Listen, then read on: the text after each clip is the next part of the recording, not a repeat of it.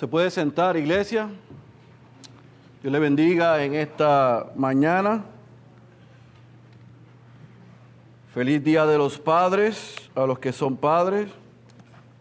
Y felicito a todos los que hoy, el primer día de la semana, el Día del Señor, decidieron estar en la casa del Señor aún cuando se celebra el Día de los Padres. Porque en nuestra cultura nosotros hacemos culto a la familia. Desafortunadamente, por razones más culturales que bíblicas o espirituales, tendemos a hacer ídolos, a celebraciones que ni siquiera están en la Biblia. Y hoy algunos escogen, cuando quedan 364 días para hacerlo, ir a ver a sus padres. El Día de las Madres escogen ver a sus madres cuando hay 364 días adicionales y no están en la casa del Señor. Así que los felicito por un día como hoy hacer lo que se supone que hagamos, que es venir con, el, con la familia de Dios a celebrar la resurrección de nuestro Señor Jesucristo. Un estudio reciente demostró que la mayoría de las personas que abandonaron la iglesia hoy dicen que no son cristianos, afirman que lo hicieron porque sus oraciones no fueron contestadas o lo que le prometieron y le enseñaron nunca se cumplió. Otra vez, estudios recientes demuestran que la mayoría de la gente que abandonó la iglesia y hoy dicen que no son cristianos, afirman que dejaron la iglesia y abandonaron el cristianismo porque sus oraciones no fueron contestadas o lo que se les enseñó nunca se cumplió. Dos verdades podemos sacar de esas respuestas.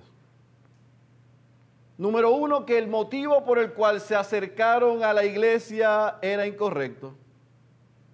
Y número dos, lo que les enseñaron fue totalmente fuera de contexto.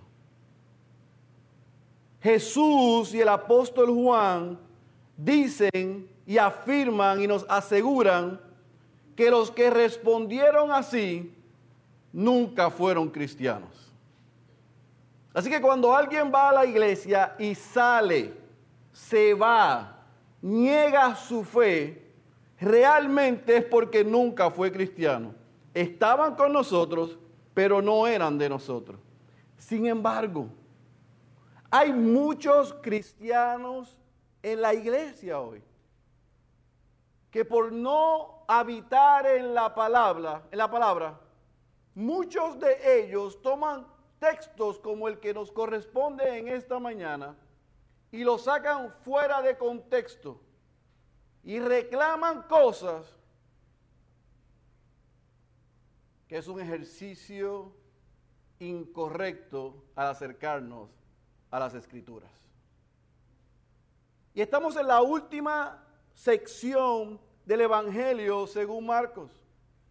Hace dos semanas el pastor Luis nos llevó a la escena donde Jesús hace lo que se conoce como la entrada triunfal, su última semana antes de ser crucificado, lo que se conoce como la semana mayor, la pasión de Cristo. Y vimos como cientos de miles recibían al Maestro y al Mesías con aplausos. Son los mismos que veremos en varios domingos que gritan, crucifíquenlo. Pero en esa entrada de Jesús a Jerusalén y al templo, vimos la semana pasada con el pastor Suso, cómo él se encuentra que el templo y las actividades allí se habían comercializado. Y eso trajo indignación en Jesús y emitió juicio y declaró destrucción, juicio a Israel y destrucción de su templo, porque ellos vivían de manera hipócrita y no estaban dando frutos. Vimos que Jesús se indignó. Jesús vio lo que allí pasaba y no tuvo ningún problema en demostrar su ira santa. Hoy Jesús toma lo sucedido allí y trae una enseñanza a esos discípulos para prepararlos a ellos, pero también a nosotros, a lo que ellos se iban a enfrentar y a lo que nosotros nos enfrentamos diariamente. Hoy en el Evangelio, según Marcos, vamos a estar leyendo del capítulo 11, del versículo 20 al versículo 26, y hemos titulado este mensaje, El Rey explica, escuche bien, la fe verdadera. El Rey explica la fe verdadera. Por eso te pido que vayas a tu Biblia, al Evangelio según Marcos, capítulo 11. Vamos a leer del versículo 20 al versículo 26 Vamos a leer, vamos a orar para pedir la asistencia del Espíritu y entonces vamos a trabajar estos textos. Marcos capítulo 11, versículo 20 al versículo 26. Cuando estén ahí me dicen amén. Leemos la santa y poderosa palabra de nuestro Señor. Por la mañana, cuando pasaban, vieron la higuera seca desde las raíces. Entonces Pedro acercándose le dijo, rabí, o sea, maestro, mira, la higuera que maldijiste se ha secado. Versículo 22, y Jesús respondió diciéndoles, yo quiero que subraye esto, tened fe en Dios. En verdad os digo que cualquiera que diga a este monte, quítate y arrójate al mar, y no dude en su corazón, sino que no crea que lo que dice va a suceder, le será concedido. Por eso os digo que todas las cosas por las que oréis y pidáis, creed que ya las habéis recibido y os serán concedidas. Y cuando estéis orando, perdonad si tenéis algo contra alguien, para que también vuestro Padre que está en los cielos os perdone vuestras transgresiones. Pero si vosotros no perdonáis, tampoco vuestro Padre que está en los cielos perdonará vuestras transgresiones. Vamos a orar. Padre, te hemos alabado, hemos presentado nuestras peticiones delante de ti. Hemos confesado nuestros pecados y nuestra necesidad de ti en esta mañana. Ahora nos sentamos ante la fuerza más poderosa del universo, tu palabra. Tú has hablado y nos has dejado este libro. Y te rogamos que por el poder del Espíritu Santo que mora en nosotros, tú prediques un mejor sermón del que yo soy capaz de predicar en los corazones de esta tu iglesia que me ayudes a explicar con claridad lo que aquí hemos leído y que tu espíritu lo aplique a la vida de cada hermano y de cada hermana.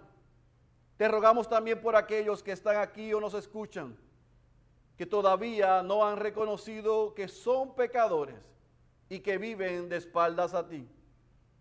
Señor, que a través de la predicación de tu palabra, pero también de la presentación de tu evangelio, de la obra que tú hiciste a través de Cristo, tú puedas traerlos de muerte a vida.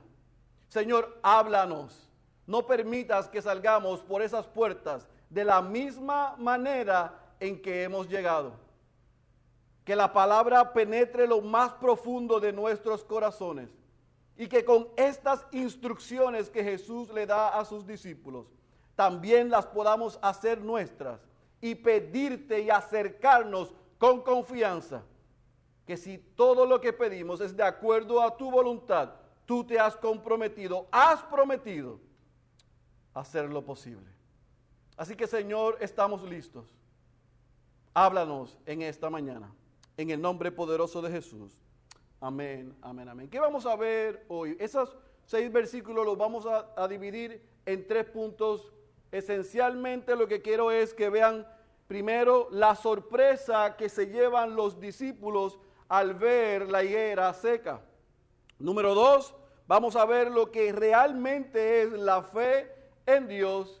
Y número tres, vamos a entender la necesidad que tenemos de perdonar.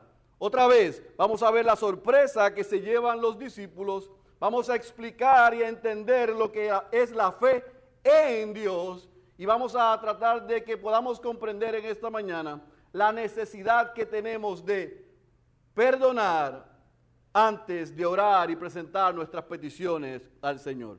Ahora, recuerden dónde nos dejó la semana pasada el pastor Suso. Era lunes, ya en la tarde. Jesús había entrado al templo. Había primero maldecido una higuera.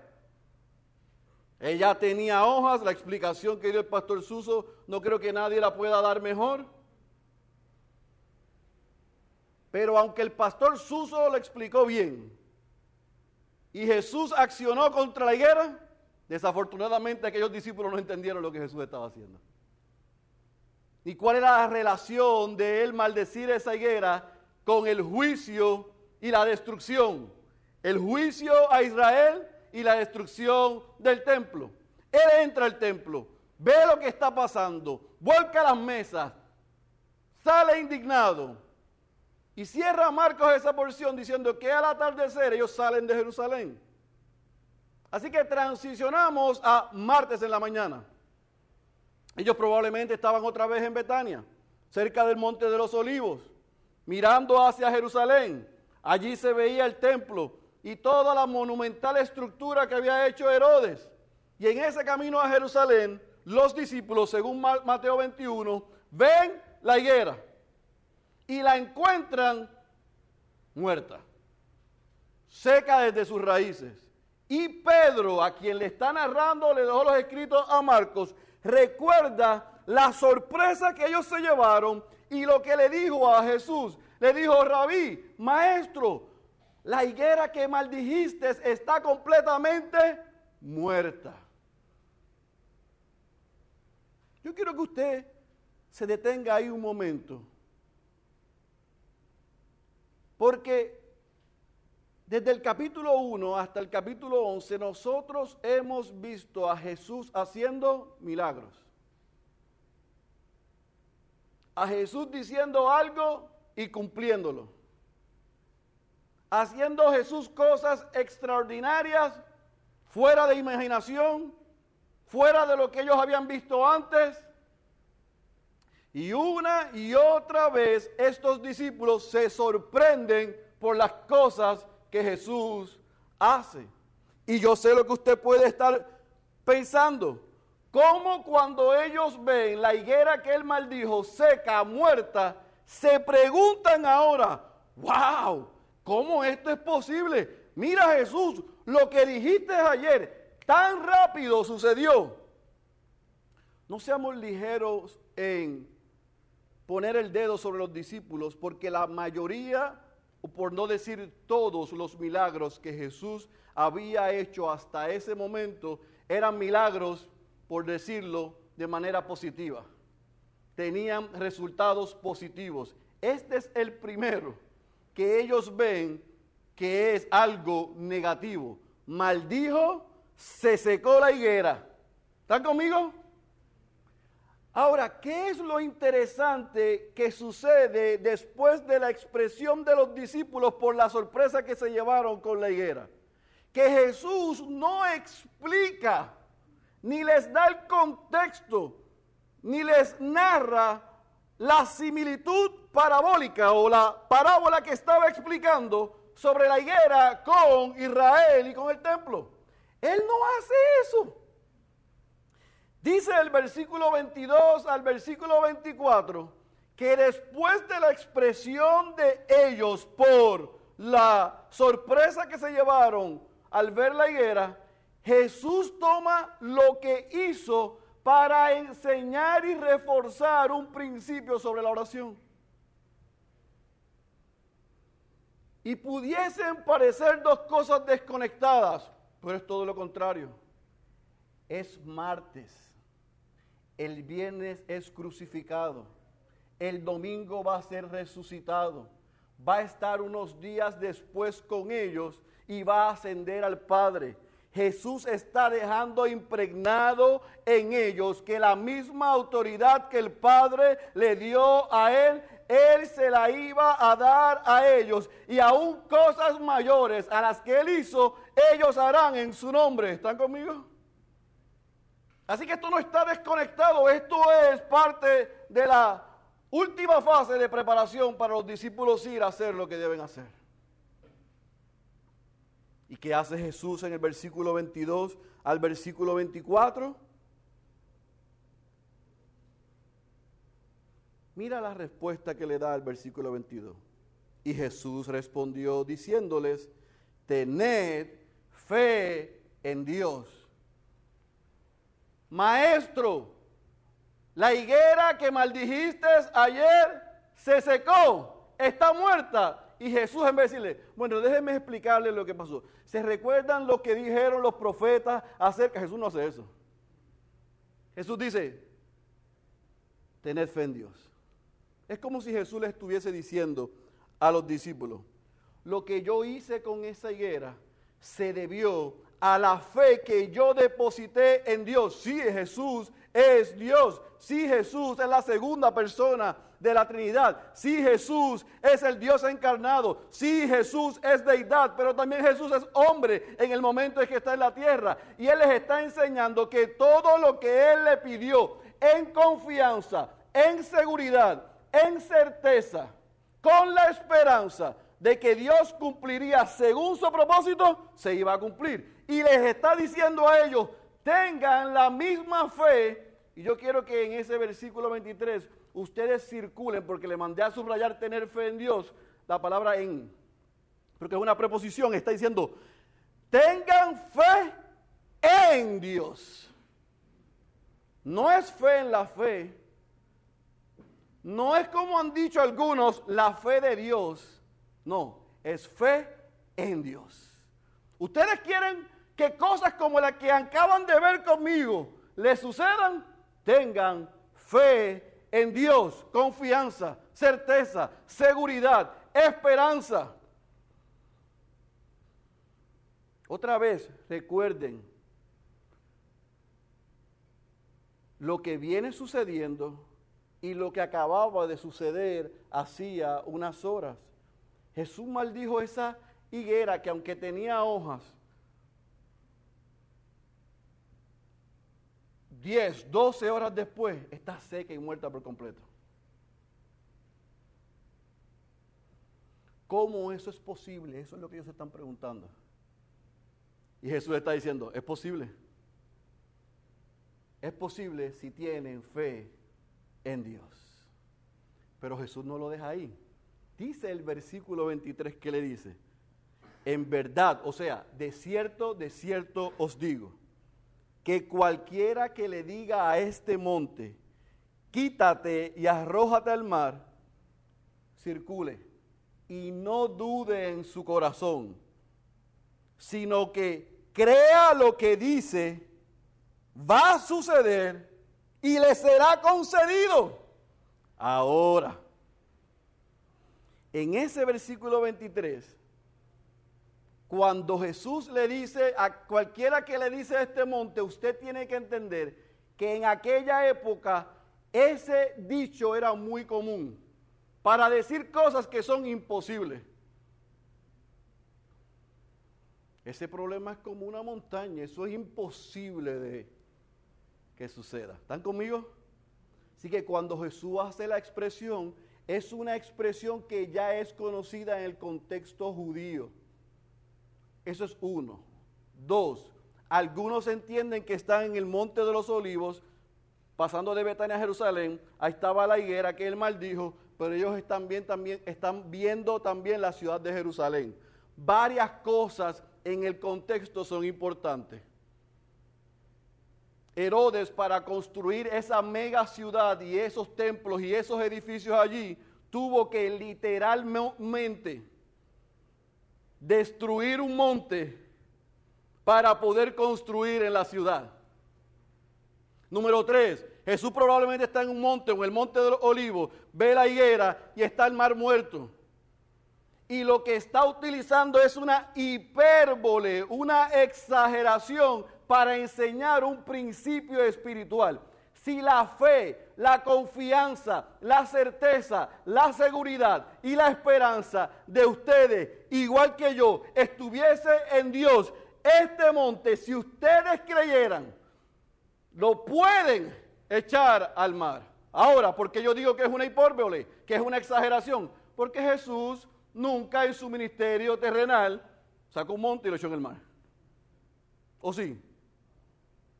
Quizás en los apócrifos, pero en el canon no está.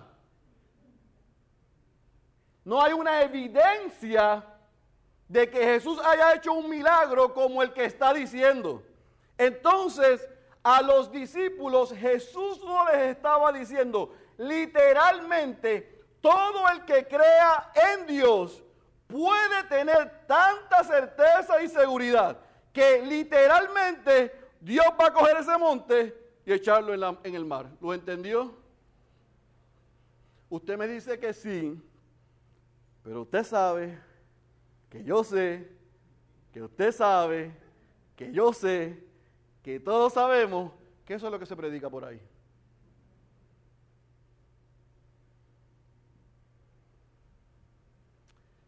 Es más, sin que se enteren los que lo van a escuchar en SoundCloud y en YouTube. Hasta algunos de nosotros dijimos eso. Y hasta lo creímos. Y hasta oramos. como si literalmente lo que Jesús estuviese diciendo, ahí es que nosotros por el poder en la fe en Dios podemos y tenemos la autoridad que lo que nos dé la gana le oramos y le ordenamos a Dios que lo arranque y lo mueva. ¿Se recuerda lo que le dije al principio de por qué muchos han abandonado la iglesia y la fe? porque les enseñaron este texto fuera de contexto. Y cuando le dijeron a los 30 mil dólares de deuda, te cancelo y te echo en el mar, al otro día llamó el banco para ejecutarlos.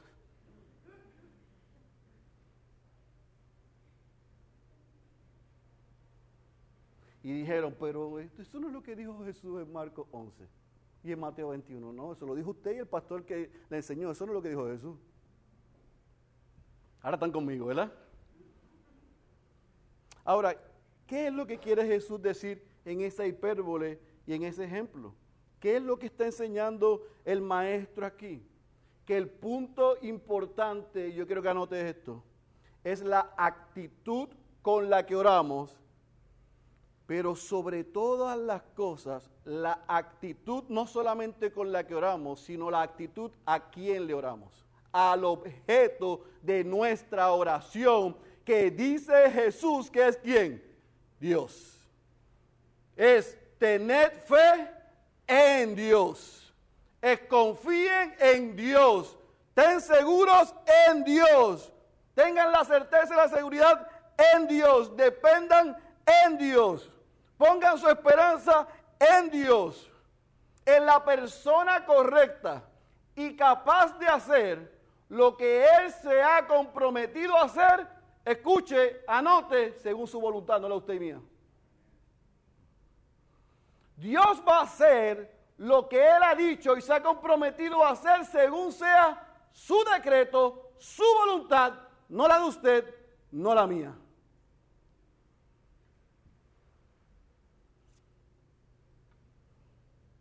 Pero este texto ese bendito versículo 23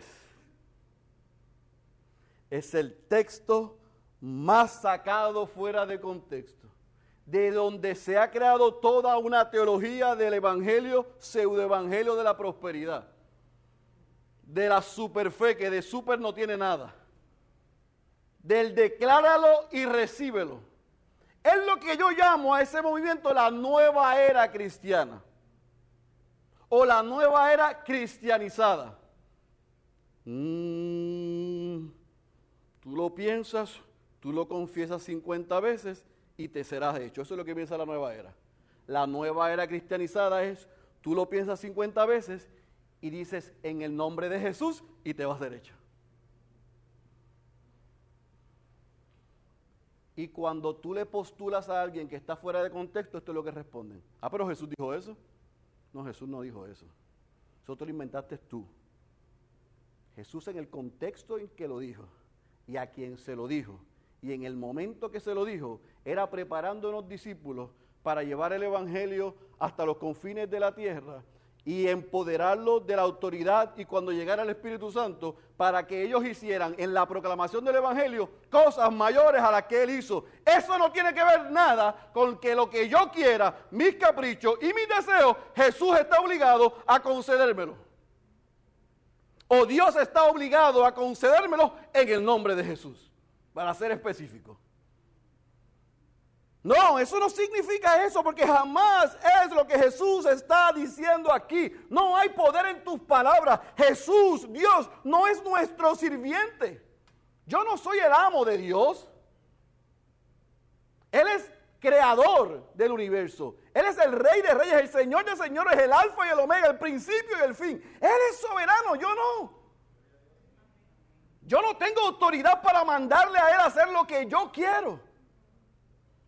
Y usted tampoco. Así que mejor ponga Spotify en su radio, pero no escuche radio cristiana en Puerto Rico, porque lo que están enseñando y diciendo son mentiras y disparates.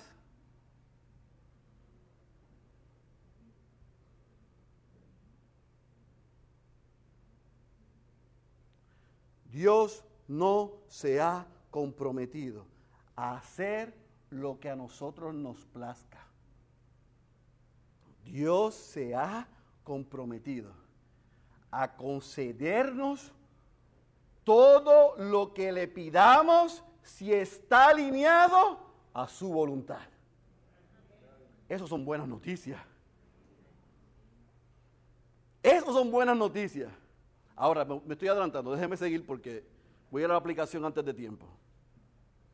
¿Está conmigo? Los discípulos se sorprenden. Jesús apunta a la fe en Dios, en la persona de Dios, no la fe de Dios. Eso es otro disparate. Utiliza una hipérbole, una exageración para enseñarles a los discípulos y empoderarlos y capacitarlos y darles la certeza y la confianza de que si ellos creen y, y tienen la fe en Dios, aún las cosas que parecen imposibles serán posibles si es la voluntad de Dios. ¿Están conmigo? ¿Y qué pasa? Que Jesús entonces hace otro shift en su discurso, otro cambio. Primero se sorprenden, segundo le dice tengan fe en Dios, y el versículo 25 y 26 algunos los deja como perdidos en el espacio. Mira lo que dice el versículo 25 conmigo, vaya a su Biblia. Y cuando estéis orando, perdonad si tenéis algo contra alguien, para que también vuestro Padre que está en los cielos os perdone vuestras transgresiones. Pero si vosotros no perdonáis, tampoco vuestro Padre que está en los cielos perdonará vuestras transgresiones. La primera condición que Jesús les está afirmando y recordando a los discípulos para que cosas como la que ustedes acaban de ver con la higuera sucedan, tienen que tener fe en Dios. La segunda condición para que sucedan las cosas cuando yo no esté y a ustedes les toque es que tienen que, ¿qué qué? Perdonar. En otras palabras, y anote esto, Jesús desea que antes de que yo me acerque a Dios en oración, yo resuelva horizontalmente cualquier asunto pendiente. Yo no puedo ir verticalmente a Dios con un bif, con algo en contra de mi hermano de mi hermana o de mi prójimo, porque no estaría dando testimonio.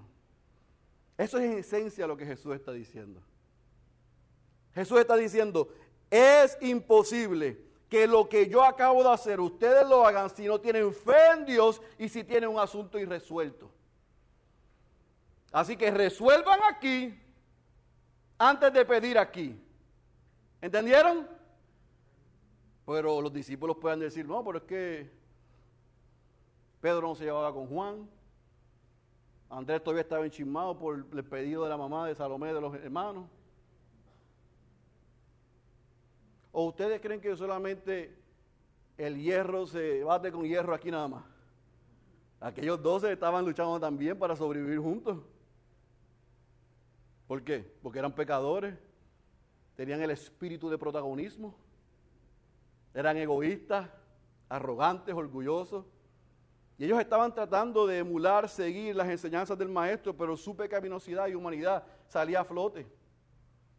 Y aún su incredulidad, que no creían lo que veían, Jesús le dice, ustedes van a hacer cosas mayores, pero tienen que tener fe en Dios. Pero para tener fe en Dios, recuerden que tienen que resolver los asuntos entre ustedes. Resuelvan los asuntos entre ustedes para que Dios pueda responder. Ahora, quiero ser muy claro y específico. La fe en Dios que está afirmando Jesús a los discípulos aquí y el perdón de pecados no son salvíficos. Estamos claros cuando digo salvífico que no es que depende la salvación de eso. La fe otorgada para salvación es una cosa y la fe continua en la vida del cristiano hasta ser glorificado es otra cosa. Esa es la que estamos hablando aquí. Como creyentes. El perdón de pecados aquí no es el perdón de pecados una vez y para siempre para ser salvo, sino que debo vivir una vida de arrepentimiento y de pecado porque todavía de este lado tengo problemas con la hermana Iris, tengo problemas con Orlando, voy a tener situaciones difíciles con Ezequiel y yo tengo que pedirle perdón y él me tiene que perdonar.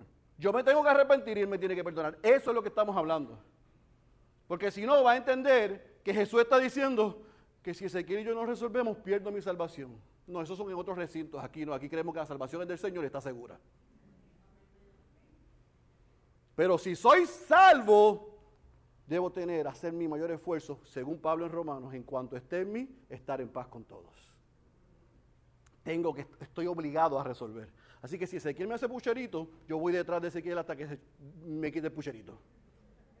Y si Ezequiel no me quiere quitar el pucherito, yo voy a hacer todo mi mayor esfuerzo para que él sepa, perdóname. Si no me quieres perdonar, allá tú con el Señor.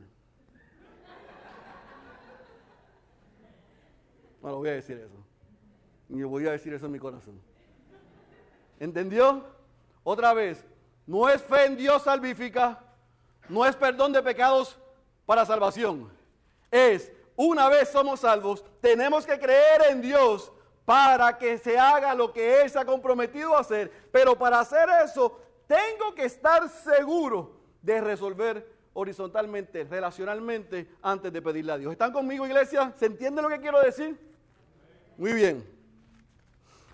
Déjeme ver si J.C. Israel, allá Jay me está haciendo señales desde el bullpen, me ayuda a que ustedes lo entiendan mejor. Miren, está en su pantalla.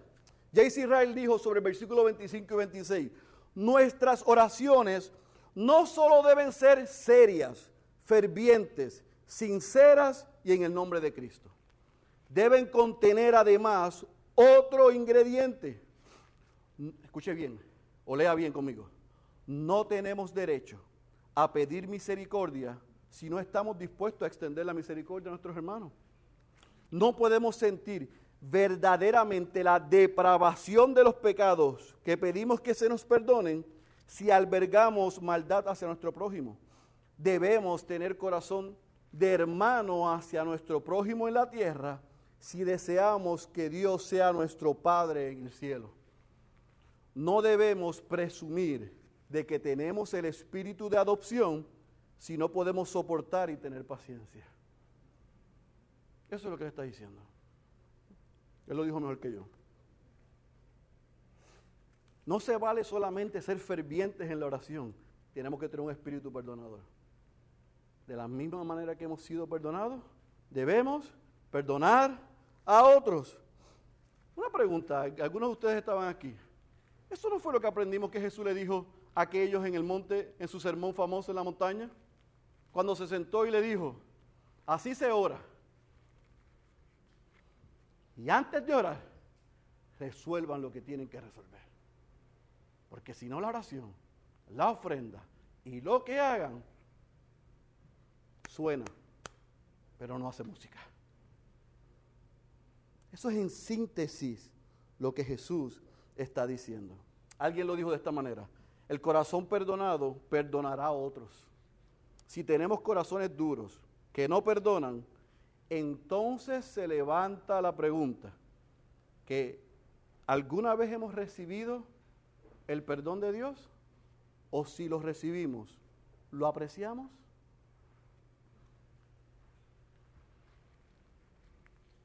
Yo me imagino que el mismo silencio sepulcral que hay aquí debió haber estado en aquel momento, en aquel camino, en aquel monte, mirando aquella ciudad, los discípulos escuchando atentamente al maestro, considerando lo que les estaba diciendo. Ok, nosotros vamos a ser capaces de hacer cosas como esta si ponemos nuestra fe única y exclusivamente en Dios. En otras palabras, cosas como estas sucederán si es la voluntad de Dios y aunque Dios soberanamente lo puede hacer sin que yo me ponga de acuerdo, a Él le ha placido que yo le pida lo que Él se ha comprometido, pero antes de hacer eso debemos resolver los asuntos entre nosotros. Eso fue todo. ¿Estamos claros? ¿Sabe lo que sucede después de eso? Tiene que venir el próximo domingo para que el pastor Suso se lo explique. Pero yo quiero que lo apliquemos a nuestras vidas ahora.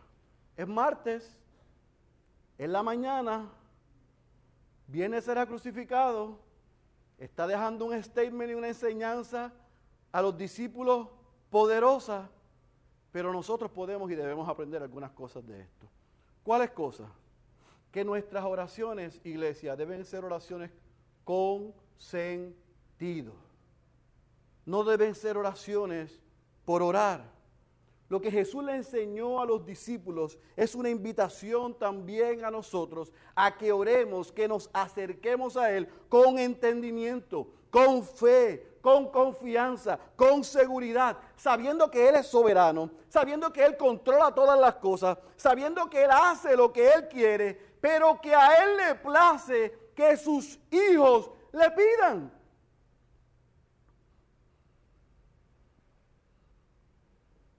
Pidan.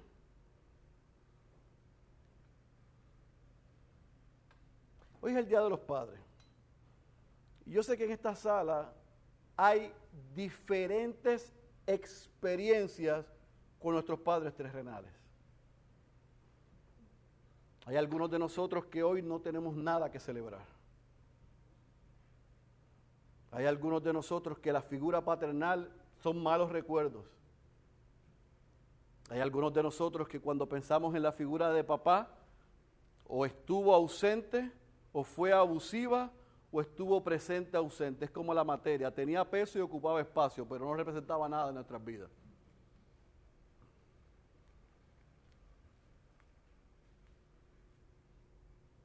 Nosotros no escogimos que este fuese el sermón de hoy. Esto estaba planificado, la distribución desde agosto del año pasado.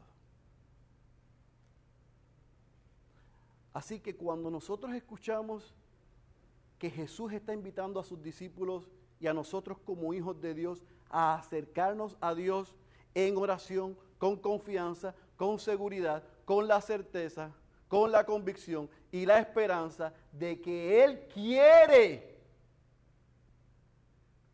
que nosotros le pidamos y nos acerquemos y que lo hagamos seguros de que Él se ha comprometido a que si es de acuerdo a su voluntad, Él lo hará.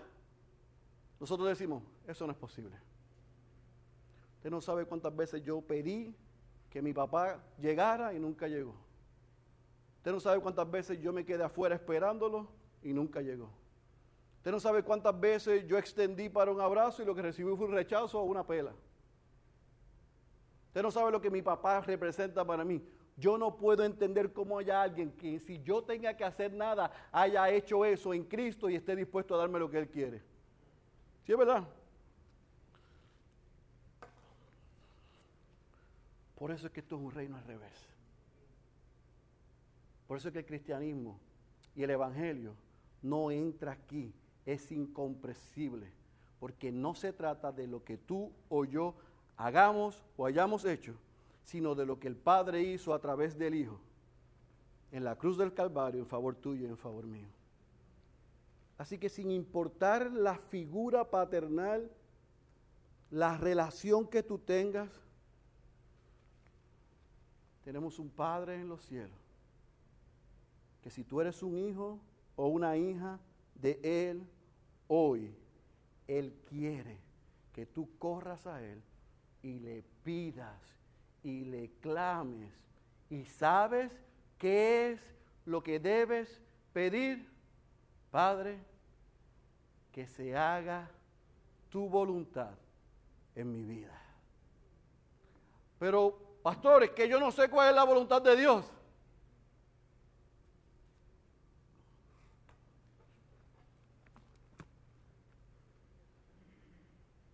Aquí está. Es buena, es agradable y es perfecta. Es completa. ¿Tú quieres saber lo que Dios espera de ti? Lo que Dios quiere de ti y lo que Dios ha hecho por ti y la buena noticia y la esperanza de lo que hará?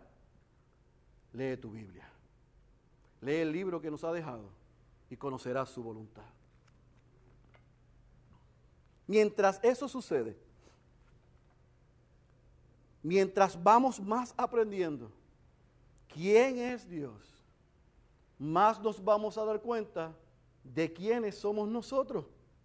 Por lo tanto, más vamos a apreciar el Evangelio, la vida, la muerte y la resurrección de nuestro Señor Jesucristo, que es la que hizo posible que nosotros nos podamos acercar a Dios Usted sabe que nosotros estábamos decretados, había un decreto sobre nosotros de estar muertos, condenados a muerte por siempre, pero Dios se hace como nosotros en la persona de Jesús y viene y vive una vida perfecta como la que no hemos podido vivir.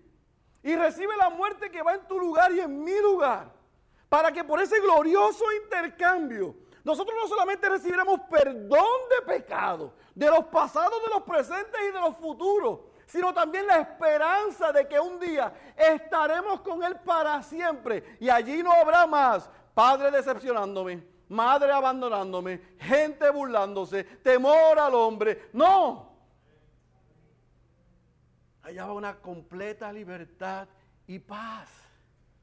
Por lo tanto, mientras estamos aquí, por esa obra perfecta de Jesús, nosotros podemos y debemos pedirle a Dios, acercarnos a Dios, orarle a Dios, Señor, que se haga tu voluntad.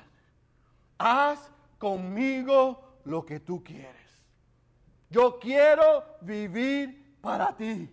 Yo quiero hacer lo que tu palabra dice. Eso es el resultado de tener una experiencia con Dios mediante Cristo. No solamente que vamos a hacer oraciones con sentido, sino que vamos a vivir vidas con sentido. Y en síntesis, eso es lo que Jesús enseña en la higuera. La higuera, si la queremos resumir en cuatro puntos, esto es lo que nos podemos y nos debemos llevar. Lo que dijo el pastor Suso y lo que nos enseña Jesús hoy. Si sumamos el versículo 12 al 14 con el 20 al 26, en síntesis nos enseña cuatro cosas. Número uno, debemos dar frutos, de lo contrario habrá consecuencias.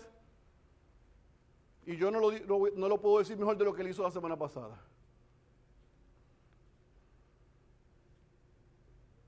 Dios espera que sus hijos den frutos. Que vivan a la altura de lo que costó el sacrificio de Jesús. Frutos dignos de arrepentimiento diariamente. Si no vivimos así, ya lo vimos, habrá consecuencias. Número dos, al que vive de acuerdo a lo que Dios ha dicho y espera de nosotros, sabe lo que sucede que a Dios le place contestar las oraciones de los que tienen fe en Él. Número tres, esa fe en Dios nos da una esperanza arraigada en las promesas de Dios. Déjeme darle un ejemplo. Si yo pregunto, y no, esto es una pregunta retórica, no quiero hacer para caerse en la mano. ¿Cuántos de nosotros hoy estamos pasando algún problema o necesidad? Probablemente muchos alcemos la mano. ¿Cuántos de nosotros necesitamos sabiduría? Muchos de nosotros levantamos la mano. ¿Estamos en problemas? Muchos de nosotros levantamos la mano. ¿Estamos cansados? Levantamos la mano. ¿Estamos siendo perseguidos? Levantamos la mano. Lo que yo quiero decir en el punto número 3 que Jesús nos dice en el versículo 24 es lo que el salmista y los salmistas entendieron. Porque los salmos, específicamente los salmos de David, son un recordatorio a su alma en medio del problema, de la situación. ¿Cómo empieza el Salmo 42? ¿Cómo empieza el Salmo 63? Eh, a rayo, mira lo que me está pasando. Mira, tú me has abandonado, mis enemigos me están persiguiendo. ¿Por qué me sucede esto? Una y otra vez, cuando David comienza acercándose a Dios, reconoce su problema. No lo esconde, lo reconoce. ¿Qué hace número dos después de reconocer su problema? Recordar que Dios ha estado con él anteriormente. Y eso produce, número tres, y así cierran sus salmos, con una doxología y una alabanza. Yo te alabo a ti por quien tú eres, porque sé que has estado conmigo y por lo tanto sé que estarás conmigo. Eso es lo que yo quiero decir en número tres. Fe en Dios es que el mismo Dios que ha estado conmigo antes se ha comprometido consigo mismo y conmigo que estará conmigo hasta el fin del mundo. Fe en Dios es esperanza.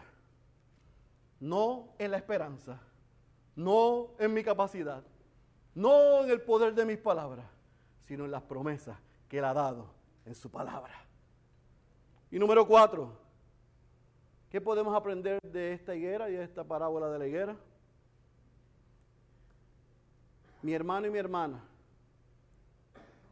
yo le felicito si usted es un hombre o una mujer de oración. Mi hermano y mi hermana, yo le felicito si usted cree que está en un nivel espiritual mejor y mayor que el mío. Le felicito de verdad, de corazón, le felicito y no estoy siendo sarcástico. Lo que le quiero preguntar es si esa madurez espiritual y esa vida de oración está acompañada de una vida de arrepentimiento diaria.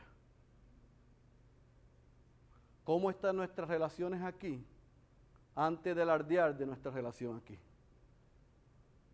Porque por más espiritual que parezcamos aquí, si esto está inconcluso, y no está resuelto, es lo que resuena. Hace ruido nada más, pero no pasa del techo. Y demuestra dos cosas. Realmente que no hemos comprendido la gracia y la misericordia que Dios tuvo con nosotros, o posiblemente, y me disculpa, es que usted no ha recibido la gracia y la misericordia de Dios. Porque un corazón perdonado perdona. Ah, pastor, pero si yo perdono y no quieren resolver la situación conmigo, ya eso, eso está resuelto también en el libro. En cuanto esté de ti y de mí y de nosotros, estar en paz con todos. Ese es el principio. Así que, para concluir, yo espero que usted haya recibido estas palabras y este mensaje con ánimo. A mí me tocó la buena, el pastor Suso le tocó la mala la semana pasada. Él los reprendió y yo los animo.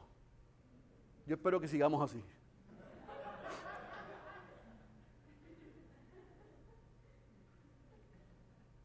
Ciertamente debemos ser reprendidos. Y gloria a Dios por su reprensión. Pero también gloria a Dios por su amor y por su ánimo. Que podemos acercarnos a Él con fe en quien Él es y por lo que ha prometido hacer, pero para hacer eso, Él solamente nos pide vayamos y resolvamos los asuntos que tenemos que resolver. Entonces podemos pedir con el corazón, el espíritu y el motivo correcto. Si eres creyente, mi querido hermano y mi hermana, no importa si tienes PTSD con el Evangelio de la Prosperidad.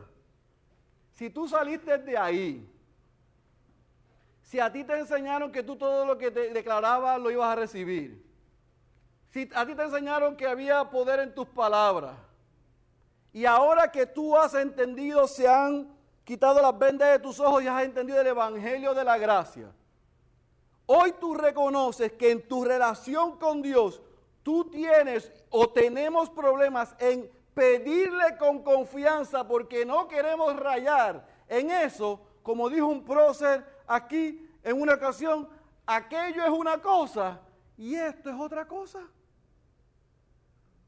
Lo que ellos hicieron, como han hecho algunos con el arco iris, no quita el diseño original de Dios. Y Dios quiere que sus hijos se acerquen a Él en confianza, en seguridad, con la certeza y con la esperanza de que Él hará lo que Él se ha comprometido a hacer. Acerquémonos pues confiadamente al trono de la gracia y hallaremos allí no solamente misericordia, gracia, perdón, socorro, sino que también allí serán contestadas nuestras oraciones si son de acuerdo a su voluntad. Pero amigo que nos acompañas hoy, si tú no eres hijo o una hija de Dios, yo tengo que repetir las palabras de mi amado hermano el pastor Sus. Jesús lo dijo en Juan, a los que somos creyentes.